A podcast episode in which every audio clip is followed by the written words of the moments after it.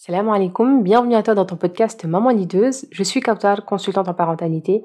J'accompagne les mamans à libérer leur leadership parental en développant l'approche spirituelle de leur parentalité. Je te laisse toutes les informations sur mon site mamanleaduse.fr. Aujourd'hui, nous allons parler d'un sujet particulier, étant donné la situation particulière qu'Allah nous préserve, qu'il préserve nos malades, qu'il guérisse nos malades et qu'il accorde de la miséricorde à nos défunts. Allahumma amin. Comme tu le sais, j'aime parler euh, de pédagogie en termes d'éducation spirituelle. C'est-à-dire qu'on peut éduquer nos enfants à la spiritualité, mais on a énormément besoin de pédagogie pour atteindre un objectif. Donc de un, ça, laisse sous-entendre qu'il faut qu'il y ait un objectif derrière l'éducation spirituelle. On n'éduque pas nos enfants à la spiritualité pour euh, les éduquer à la spiritualité de façon très large. Il faut que ça soit précis et qu'on y aille étape par étape en fonction de l'âge, en fonction de la tranche d'âge, en fonction de la psychologie de l'enfant, en fonction de son profil d'apprentissage, ou les troubles qu'il peut avoir. Et donc, l'éducation spirituelle, c'est une science qui demande une certaine connaissance, un certain bagage et donc une certaine pédagogie pour être transmise du mieux possible. Il y aura toujours des erreurs, mais c'est vraiment important de prendre conscience de l'importance de ces erreurs qui peuvent glisser dans l'éducation spirituelle parce qu'elles ont un impact réel sur la construction de notre foi une fois adulte. Et donc, euh, on sait qu'il y a beaucoup de personnes à l'âge adulte qui, dans des thérapies, dans des accompagnements, ont besoin justement de retravailler leur rapport avec la spiritualité qui parfois peut être très souvent source d'angoisse, de, culpabilité, de stress, puisque ben, très tôt, on nous a transmis de façon faussée, de manière faussée en fait, cette spiritualité, ou notre rapport à la spiritualité est faussé ou euh, erroné quelque part. Pourquoi alors ce sujet avec euh, cette actualité? Tout simplement parce que en tant que maman, euh, on est confronté et on est face à des questionnements de la part des enfants qui peuvent nous mettre en difficulté et tu peux être très rapidement démuni face à des questions de ton enfant.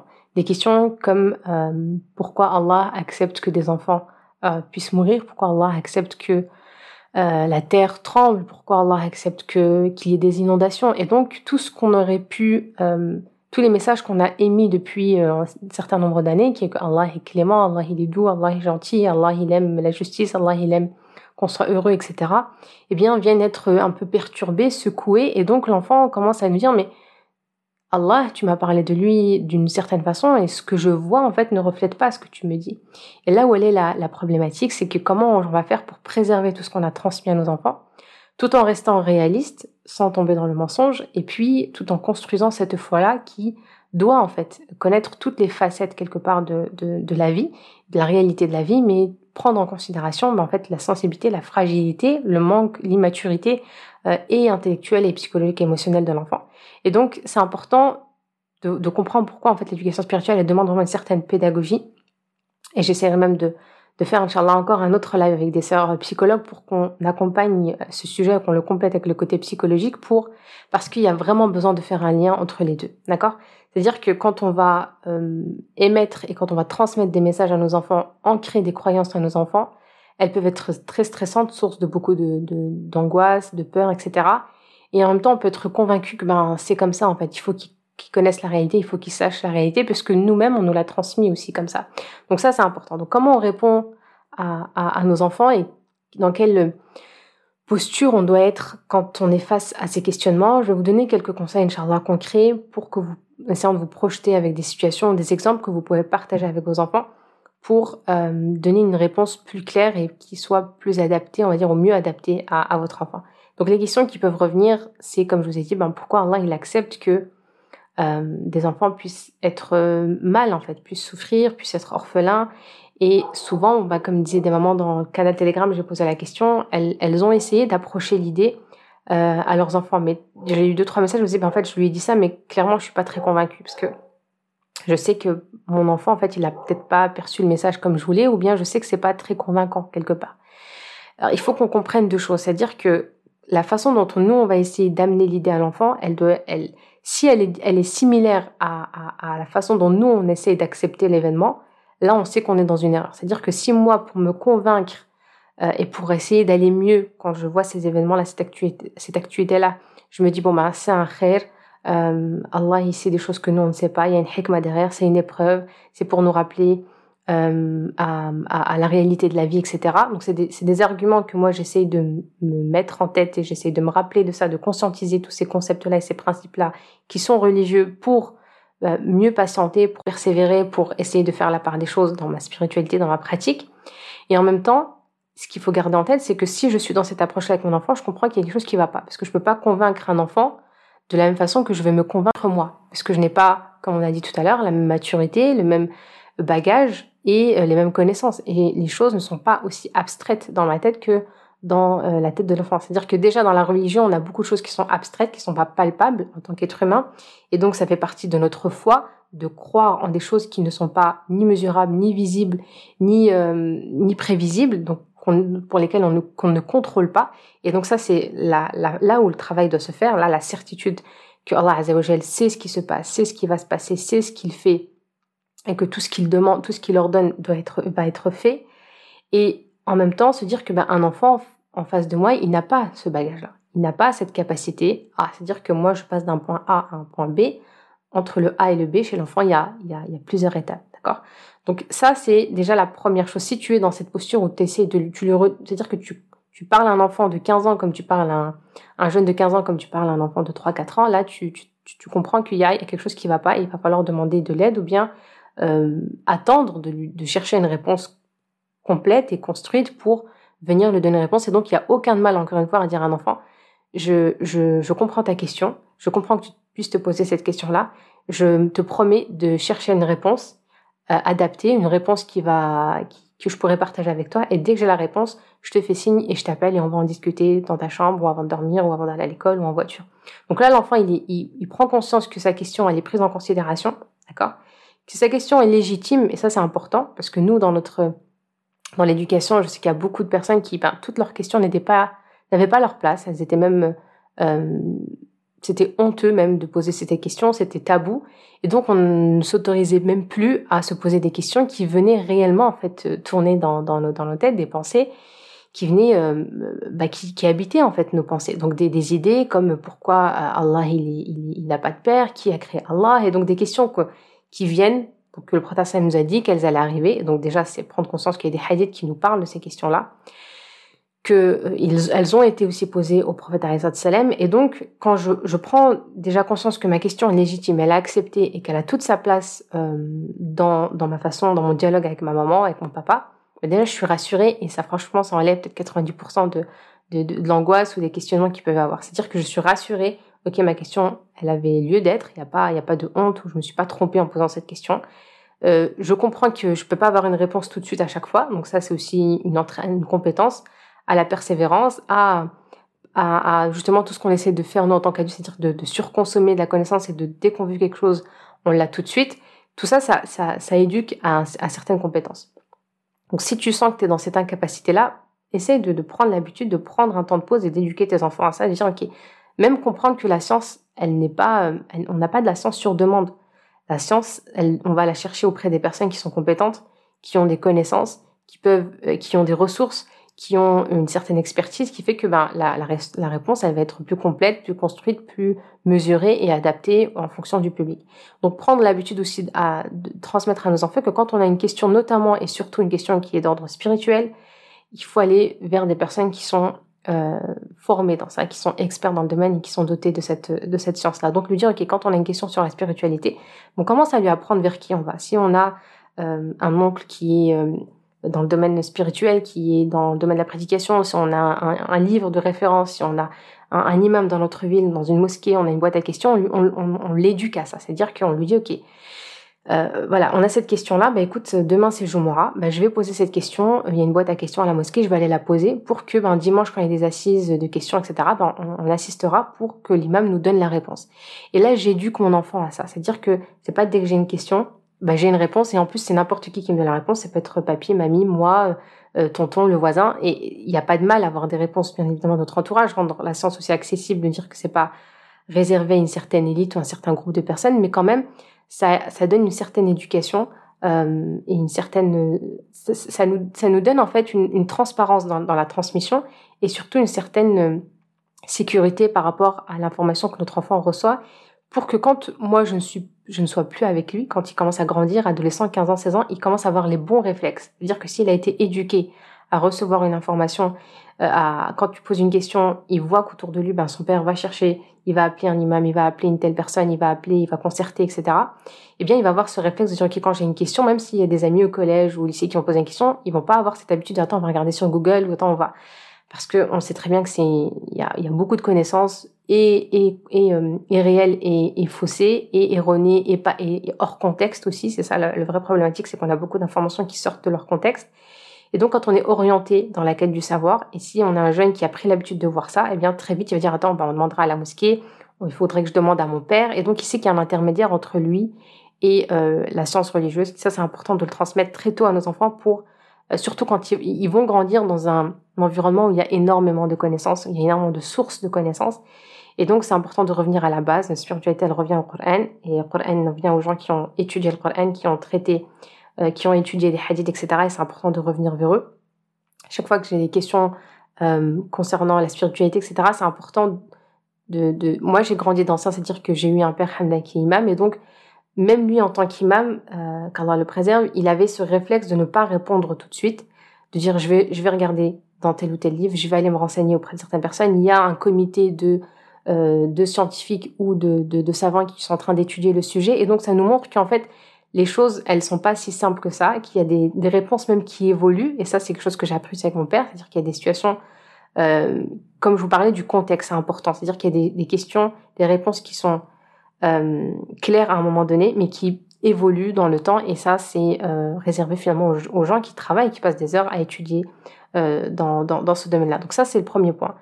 Prendre l'habitude d'orienter, de réorienter et nous et nos enfants vers des personnes qui aient des étapes en fait qu'on n'ait pas la connaissance tout de suite euh, aussi facilement, d'accord? Euh, Ensuite, il y a, euh, alors par rapport à cette question, quand on disait, l'idée c'est que quand on parle à des enfants, en termes de, je vous parle vraiment en termes de pédagogie, c'est de rapprocher l'idée au mieux avec quelque chose de concret pour l'enfant. C'est-à-dire qu'il faut que ça, ça, ça puisse faire référence ou ça puisse faire écho par rapport à son quotidien. D'accord? Quand on prend une scène, on va essayer de l'imager quelque part même si on garde toujours en tête qu'Allah est l'exemple suprême, mais l'idée c'est de rapprocher une image, une métaphore, parce qu'Allah lui-même, dans le Coran, il, il, utilise énormément les métaphores. Le prophète sallam utilisait énormément les métaphores. Et donc, on a besoin d'images pour comprendre, en fait, notre, notre, la complexité quelque part de la vie. Et, et on le sait, comme je l'ai dit tout à l'heure, dans notre spiritualité, il y a beaucoup de choses qui sont abstraites. Et nous-mêmes, en tant qu'adultes, on a du mal, si on ne fait pas un travail sur nous, si on n'ouvre pas le Coran pour lire des versets, nous rappeler que dans la vie, il y a des épreuves, qu'il y a Allah, il nous envoie des messages, etc., etc., pour nous, nous dire, en fait, c'est normal qu'il se passe ces choses-là, c'est normal qu'il y ait des épreuves, c'est normal qu'il y ait des catastrophes naturelles, etc., puisque euh, Allah, il nous en a parlé, il nous prévient, et on est dans une terre d'examen. Donc, on a besoin, nous-mêmes, en tant qu'adultes, de nous rappeler de tout ça pour accepter, en fait, et être dans une certaine résilience. Nos enfants, c'est la même chose à leur échelle, quelque part, et ça, c'est important de garder. Donc, on va essayer de prendre des exemples qui vont être à leur échelle qui vont être adaptés à leur quotidien, des enfants qui vont à l'école, des enfants qui ont des copains, donc on va parler de copains, de relations entre copains, entre camarades, entre frères et sœurs, etc., pour leur rapprocher au mieux l'image. Et ne pas rester trop dans des choses très générales. Euh, voilà, Allah il nous aime, Allah il nous envoie un message, Allah il les, il les, a, il les volé auprès de lui. Mais, mais l'enfant, en fait, c'est comme s'il manquait une étape pour que je puisse arriver à ce, à ce raisonnement-là.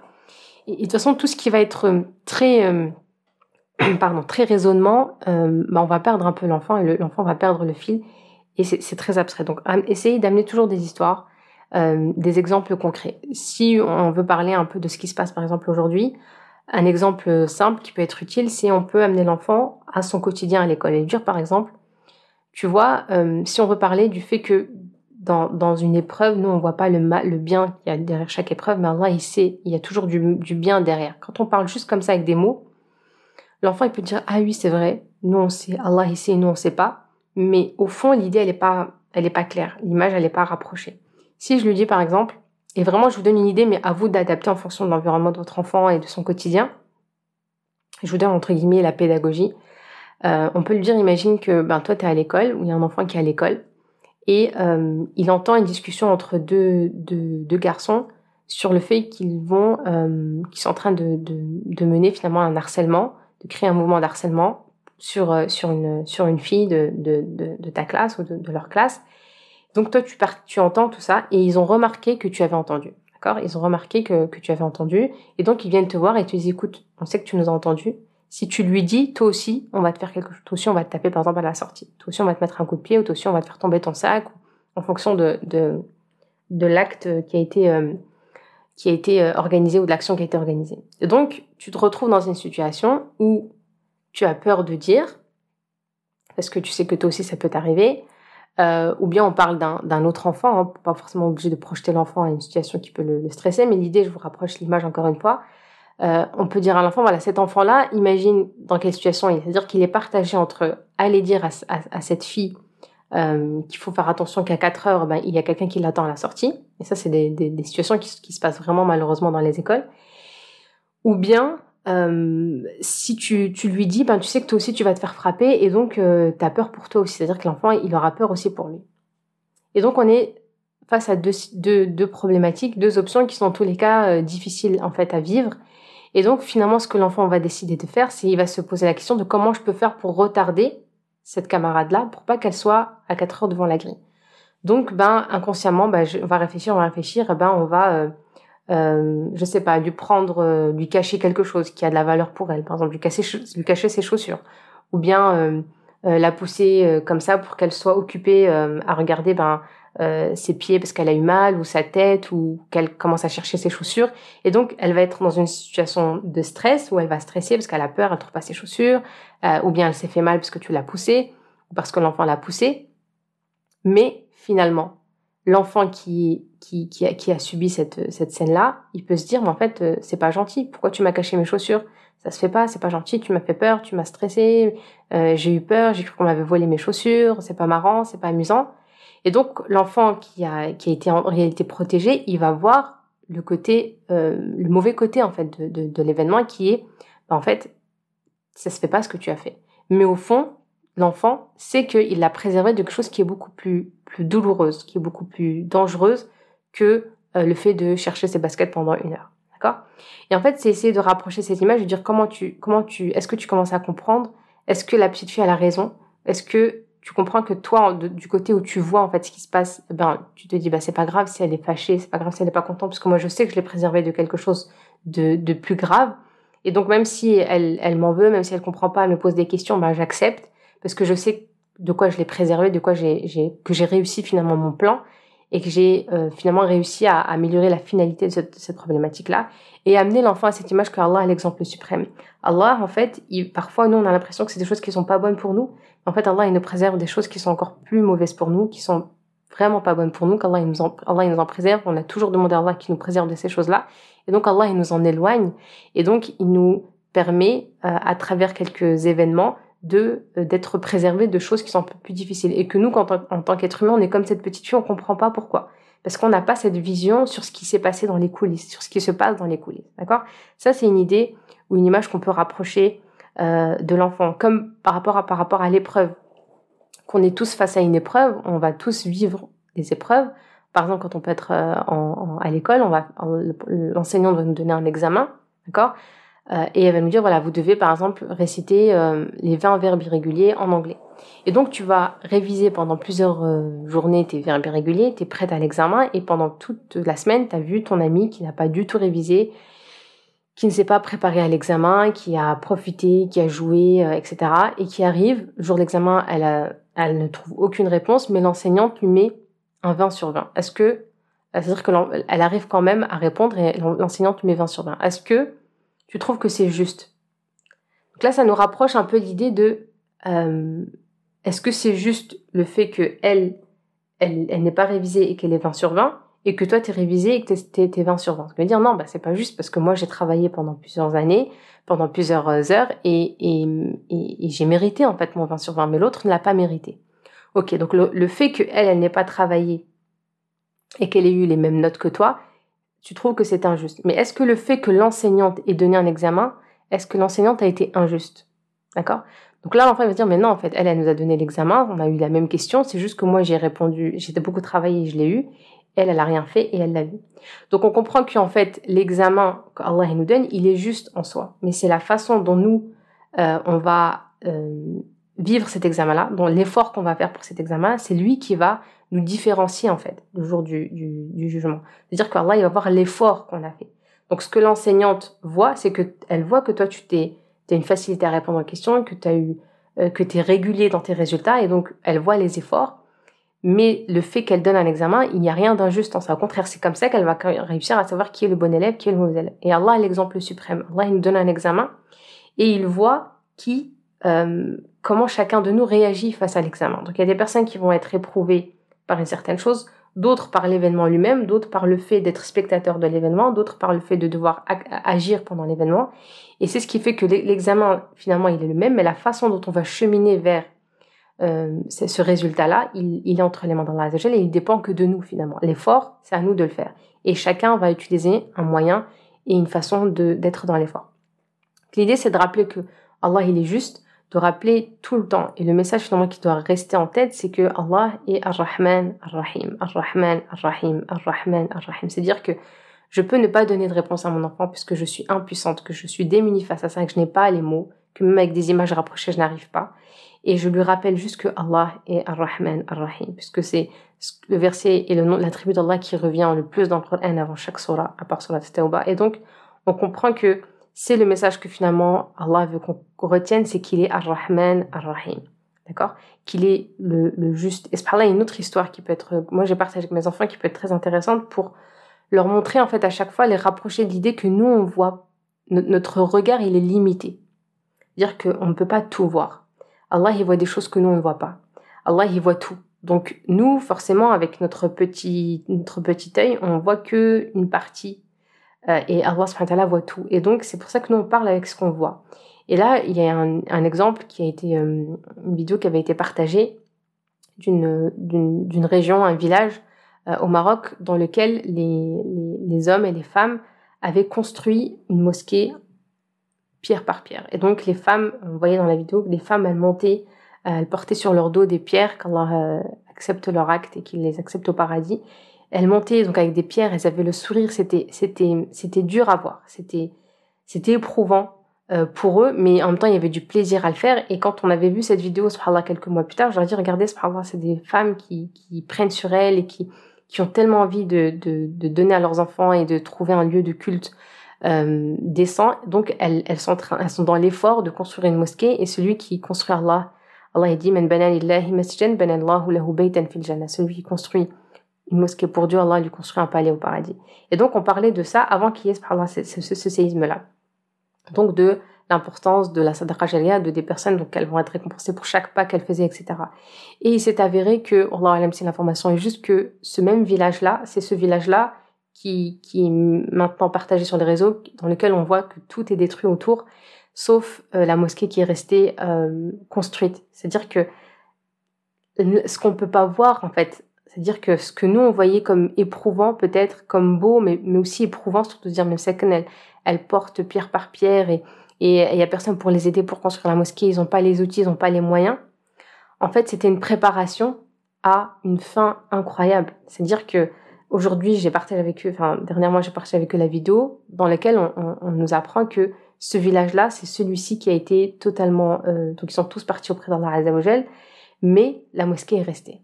Et donc, il y a, y, a, y a, énormément de messages dans ça, dans le sens où, tu vois, ce que nous, nous paraissait euh, difficile, une épreuve, eh ben, en fait, c'était leur moyen de préparer leur fin. S'ils savaient qu'ils euh, allaient mourir deux mois après, euh, eh ben, ils seraient les plus heureux, en fait, parce qu'ils savent que la dernière action qu'ils ont fait, c'était de construire une mosquée auprès pour Allah Si, si on sait maintenant que leur demeure, c'est un palais, ben en fait on peut être heureux pour eux. Si on sait que ce qui reste de leur acte c'est une mosquée, donc une sadaqa jariyah, donc en plus d'être dans les plus belles demeures en tant que martyrs et en plus de vivre dans un palais, ils continuent à avoir des récompenses de façon euh, continue. Euh, mais c'est incroyable, c'est-à-dire que nous, avec notre regard d'être humain, on voit le côté, ils sont morts, les pauvres, euh, ils ont dû construire une mosquée tout seuls, alors que finalement, quand on, quand on attend juste un petit peu, quand on patiente, deux mois plus tard, on voit un autre message derrière cette, cette, cette facette-là, qui est que ils ont préparé leur fin avec la plus belle des façons, et en fait, Allah, il leur préparait, si c'était des personnes qui demandaient à Allah le paradis, Allah, il leur a donné le paradis par ce moyen-là, et il leur a rapproché finalement la destination beaucoup plus tôt, même si des personnes qui, ben, comme nous, qui espéraient vivre plus longtemps, mais Allah il leur a donné tout de suite la récompense et il leur a multiplié en fait la récompense en étant martyr, en faisant des sadra en étant euh, euh, en acceptant aussi, en étant dans une dans une dans une aumône perpétuelle. Donc subhanallah, ça les enfants ça les a marqués, se dire mais subhanallah en fait c'est vrai, moi je, je voyais pas trop le côté là. Et là, en fait, limite, ils disent, mais c'est incroyable, en fait. Nous, Allah, il, a, il a tout planifié et c'est beau, en fait, de voir cette fin-là, que on n'est plus dans un regard de Allah, il est pas juste, mais on se dit, mais subhanallah, c'est incroyable comment il est miséricordieux, comment nous, on peut penser à des choses. En fait, Allah, quand on attend un petit peu, il nous, il nous montre, en fait, le, il retire finalement le, le, voile qu'il y avait entre notre, notre, notre ignorance et la réalité et ce qui se passe réellement et ce que Allah a prévu. Donc ça, c'est quelques conseils pour montrer comment il est important de rapprocher l'image et d'utiliser plein d'événements du quotidien pour rapprocher l'image et le concept en fait à l'enfant parce que rester sur quelque chose de très flou très vague ça peut être euh, difficile pour eux de, de vous suivre vraiment et de suivre de, de garder le fil finalement de, de la discussion et de, ne pas rester sur des questionnements encore une fois et pour finir juste pour pas être plus long que ça le conseil que j'aimerais euh, me donner à moi et à vous c'est que c'est important d'accompagner finalement nos enfants dans, dans, dans ça comme on, on doit s'accompagner nous-mêmes mais un des meilleurs moyens finalement de rassurer l'enfant c'est d'être dans ce contact-là euh, physique avec lui. Les câlins, les caresses, les bisous, les mots euh, et gestes affectifs vont vraiment aider l'enfant à réguler ses émotions, à calmer ses peurs, ses angoisses, toutes ces questionnements qu'il peut avoir, toutes ces interprétations qu'il peut avoir. Et euh, j'ai envie de dire un câlin, ça, ça, vaut euh, ça vaut mille mots et plus. C'est-à-dire que si tu te sens démuni face à ça, que tu sens qu'il est stressé, angoissé, qu'il a peur, Dis-lui, viens mon chéri, viens ma chérie, viens dans mes bras, viens, je te fais un câlin. Viens, on se fait un câlin de 5-10 minutes pour apaiser les peines, apaiser euh, les émotions, parce que finalement, euh, ce qu'on dit en psychologie par là, c'est que euh, ce qui peut rendre, un, ce qui peut intensifier et amplifier un choc ou un traumatisme, c'est la façon dont pendant l'événement les émotions ont été gérées. Donc finalement, c'est l'intensité des émotions d'un événement qui vont faire que ça va plus ou moins avoir un impact dans notre vie. Donc si on sent qu'il y a beaucoup d'émotions, euh, lourde pour l'enfant, de de la, tristesse, de la peur, etc. Un des meilleurs moyens, c'est d'aller le calmer, de le rassurer par de l'affection, des gestes affectifs qui vont pouvoir l'aider et le rassurer au quotidien. Donc ça, c'est finalement la clé de tout, de prendre nos enfants. Si on garde juste ça, c'est important, de les caresser, de les câliner, et ça va nous faire du bien à nous. Et se rappeler que finalement, ce qui peut nous mettre euh, dans une situation euh, stressante, garder en tête que nous-mêmes en tant qu'êtres humains, c'est important d'accueillir nos émotions, de leur laisser leur place et de se dire que être triste, ça ne veut pas dire qu'on n'accepte pas le décret d'Allah Azzawajal. Allah, il sait qu'on va vivre des moments de tristesse, de manque, de, de peur, d'angoisse, etc. puisqu'il nous l'a dit dans le Coran. Euh, et il nous a dit dans Surat al-Baqarah qu'il va nous éprouver par un manque de, de, de sécurité, par un manque d'argent, de biens, d'enfants, etc. Donc on sait que ça, ça fait partie de notre nature. De que c'est le cas Allah a décidé pour nous, que être dans une épreuve, ça ne veut pas dire qu'on n'a pas le droit d'être triste. Au contraire, on accepte l'épreuve, on est dans une résilience, mais on s'est dit, ok, cette, cette, émotion-là, est-ce qu'elle m'aide? À, par exemple, si j'ai peur de perdre mes proches, j'ai peur de moi aussi que ça m'arrive, etc. Je me dis, soit j'ai deux options en fait, soit je vais m'enfoncer dans, cette émotion et donc je vais perdre tous mes moyens et être paralysée, ou bien j'ai une autre option, comme on disait dans le podcast avec euh, Esma, que euh, bah, je vais plutôt être dans, dans certaines actions, dans le sens où bah, je vais me dire, ok, je ressens ça, j'ai peur de les perdre, donc je vais peut-être prendre conscience un peu plus de la valeur des choses que j'ai, donc je vais essayer de passer du temps qualitatif avec eux, mais juste savourer en fait les bienfaits que j'ai, euh, prendre conscience de la chance d'avoir encore mes parents, d'avoir encore ma mère, d'avoir encore mon père, d'avoir encore mes frères et sœurs, mes enfants, etc. Profiter au mieux de ces bienfaits que j'ai avant, euh, plutôt que d'angoisser sur le fait de les perdre pour essayer de rééquilibrer et de trouver un, un meilleur équilibre, en tout cas émotionnel et une meilleure santé mentale et euh, pouvoir gérer tout doucement ben, notre rôle de maman et essayer de trouver un équilibre dans notre mission parentale. Voilà, c'est tout pour moi. J'espère que ce podcast pourra t'aider et t'éclairer euh, à, aborder ces sujets avec tes enfants. Euh, en tout cas, c'était tout mon objectif. J'espère t'avoir apporté un peu plus de clarté, ne pas t'avoir embrouillé un peu plus. N'hésite pas à réserver un appel diagnostic pour parler de ta parentalité, notamment de l'éducation spirituelle de tes enfants. Je te dis à très bientôt, Inch'Allah. Prends soin de toi. Assalamu alaikum.